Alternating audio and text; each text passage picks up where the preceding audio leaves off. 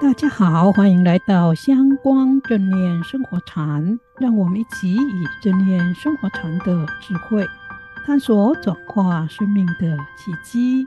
我是禅子，我是静观。今天的主题是新春赏灯，不忘点亮心灯。再过几天就是元宵节了，这个节日不仅在华人传统中很重要。在日本和韩国也是一个很重要的节日，所以今天在相光正念生活禅中，我们也来谈谈元宵节的由来习俗。另外，因为这一集也是每月一禅的日子，我们也来谈谈禅宗祖师们都是怎么样过元宵节的。太棒了！我刚好也很想知道，为什么大家都这么重视元宵节？而且还要吃元宵，又要点花灯、提灯笼，甚至去看花灯展，这些确实都是很好玩的。但是元宵节还有一个很有趣的活动，就是猜灯谜。现在我们也来玩玩猜谜游戏。好哦，怎么玩？我问你答，或者是你问我答。可以。那禅子老师，您先开始。好的。金光，你知道正月十五日除了称为元宵节以外，还有没有其他名称呢？为什么会有这样子的名称？我知道一些，元宵节又称为小过年、上元节、灯笼节等，这些名称都有不同的含义。称元宵节是因为晚上称为宵，所以元月的月圆日就称元宵；而称小过年是因为正月十五是传统。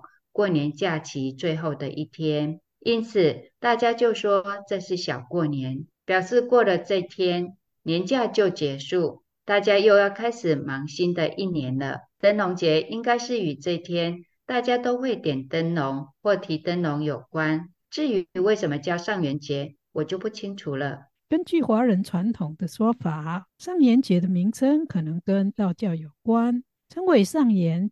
是表示新的一年中第一个月圆之月的意思，所以元宵节有时候也称为元夕。元就是上元的元，夕就是除夕的夕。在古人的诗中提到的元夕就是元宵节。在《岁时杂记》这一本书中提到，上元节是因为受到道教的影响，所以有这个称呼。因为在汉朝末年的时候，道教很重视的派别是五斗米教，他们信奉的神是三官，也就是天官、地官、水官。而且依据五斗米教的说法，天官可以赐福，而他们呢，也把上元正月十五日这一天说成是天官的生日，所以在上元节元月十五日这一天，大家都会张灯结彩。庆祝天官生日，也祈求天官赐福。不过，对于为什么要点灯，不同的地方也有不同的说法。真的，有哪些说法呢？有一些传说认为，会把正月十五日当成民俗节日，是在汉朝以后。这跟东汉的时候佛教传入中国有关，因为汉明帝是一位很虔诚的佛教徒。他接受大臣蔡邕的建议，下令在正月十五日的晚上，在皇宫中燃灯敬佛。从此以后，一般老百姓就仿效皇家，在这一天里点灯供佛。也因此，东汉以后，元宵节就被当成节庆来庆祝。不过，现在也有一些研究发现。元宵节挂灯笼，可能跟古代对火的崇拜和祈求新年丰收，以及用点火来驱除虫蛇猛兽有关。他们开始的时候是点火把，后来发展成点篝火。篝火就是在郊外把木材堆在一起，在活动中点燃它的一种活动。最后呢，这个点火活动才发展出挂灯笼的习俗。不过，就华人的习俗而言，元宵节到寺庙点灯供佛求平安，以及挂灯笼比较普遍；而点火把和篝火的活动则是在日本和韩国比较普遍。真没想到，光是点灯和挂灯笼，竟有这么多意思在里面。农业社会，大家透过点火驱除虫蛇猛兽是很有可能的。后来元宵节作为节庆方式来庆祝，而加上吃元宵，就有在新春期间万元复始，祈求一年丰衣足食，大家平安团圆过好新的一年的意思。至于到寺庙里点灯。大家也是希望能够在一年中消灾祈福、平安如意过新的一年的意思。在新的一年到寺院点灯，好像很普遍。最近我也才去为家人点灯，祝福家人都能平安健康、福慧增长。尽管有这一份孝心和善心，真的很好，因为心诚则灵。用孝心和善意来点灯供佛，为家人或整个社会祈福，就是点亮心灯。说到心灯，刚才节目一开始，禅子老师也提到要说禅师们过元宵节的故事。不知道禅师们都是如何过节的呢？一般佛事当然也会随俗在元宵节这一天吃元宵和点灯。但更重要的还是不忘修行的根本，他们依旧会在这一天参禅禅修。这里呢，我们跟大家分享三则禅师们过元宵节有关的故事。第一则是记载在超宗慧丰禅师的语录中，书中说，超宗禅师在元宵节这一天晚上打坐参禅小餐的时候呢，他说法。他说了一首禅诗，这首诗是这样子的：铜壶送客归家去，玉漏催人好坐禅。何事金炉不熄夜，心灯片界为君燃。大意是说，随着铜壶中水滴落下的计时器显示，时间已经很晚了，所以就赶快送在家的客人回家。好让他们跟家人一起团圆过元宵节，但是时间的流逝也提醒出家的法师要珍惜时光。夜里无客人，正是坐禅好用功的时候。为什么修行人要像巡逻的卫兵一样精进，执着禅坐用功而不松懈呢？这是因为修行人要点亮智慧的心灯。这样的智慧心灯才能够像满城的灯火一样，为大家破除三千大千世界的黑暗烦恼。好感人！从这首诗中看到禅宗祖师们努力修行，开发智慧，也为一般人开发智慧心灯的重要性。我等不及想听第二个禅师的故事，禅子老师，那第二个禅师的故事是什么呢？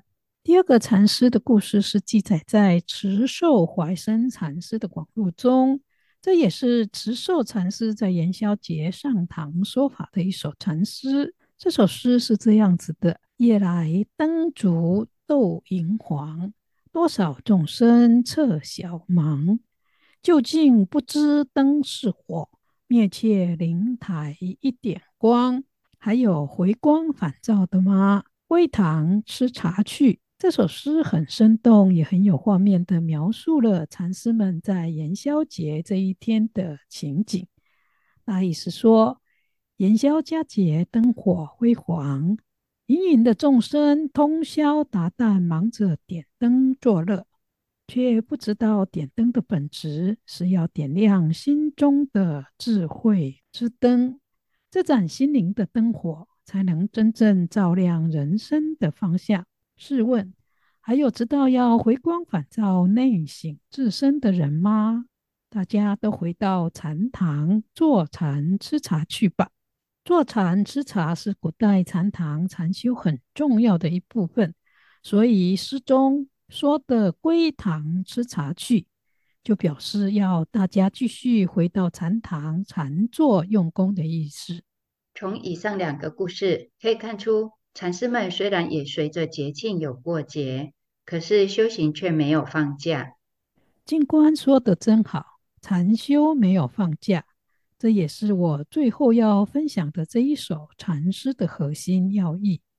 这是懒安顶虚禅师在元宵节说的一首诗，诗是这样子的：心如皎月连天照，性似寒潭彻底清。无价夜光人不识，梦中虚度几千春。这首诗也是借着元宵节里灯火通明的景象来说明。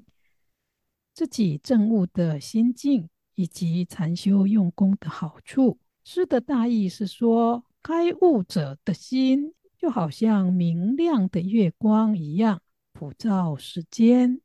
这明亮的心业本质，就如同冬天湖水般清澈见底。可惜的是，这价值无限，藏在心中如暗夜里明月的星光。一般人都无法知道它的可贵，也因此糊里糊涂的在烦恼生死的迷梦中，白白虚度了无数宝贵的人生。这首诗是用对比的方式显示了一个禅修开悟的人可以照天照地、光明自在的活着，以及一般还没有修正的人。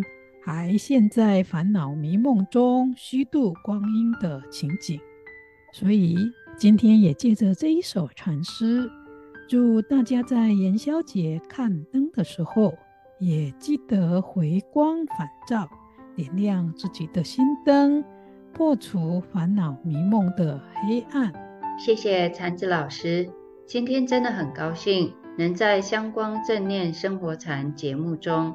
不仅听到元宵节各种名称、来源以及点灯的意思，更能听到过去禅师在元宵时禅坐用功，以及指点后人用功的心法。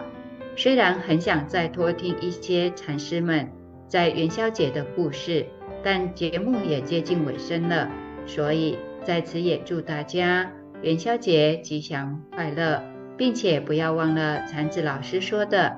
看灯时也要点燃自己正念禅修的心灯哦。下周见，下周见。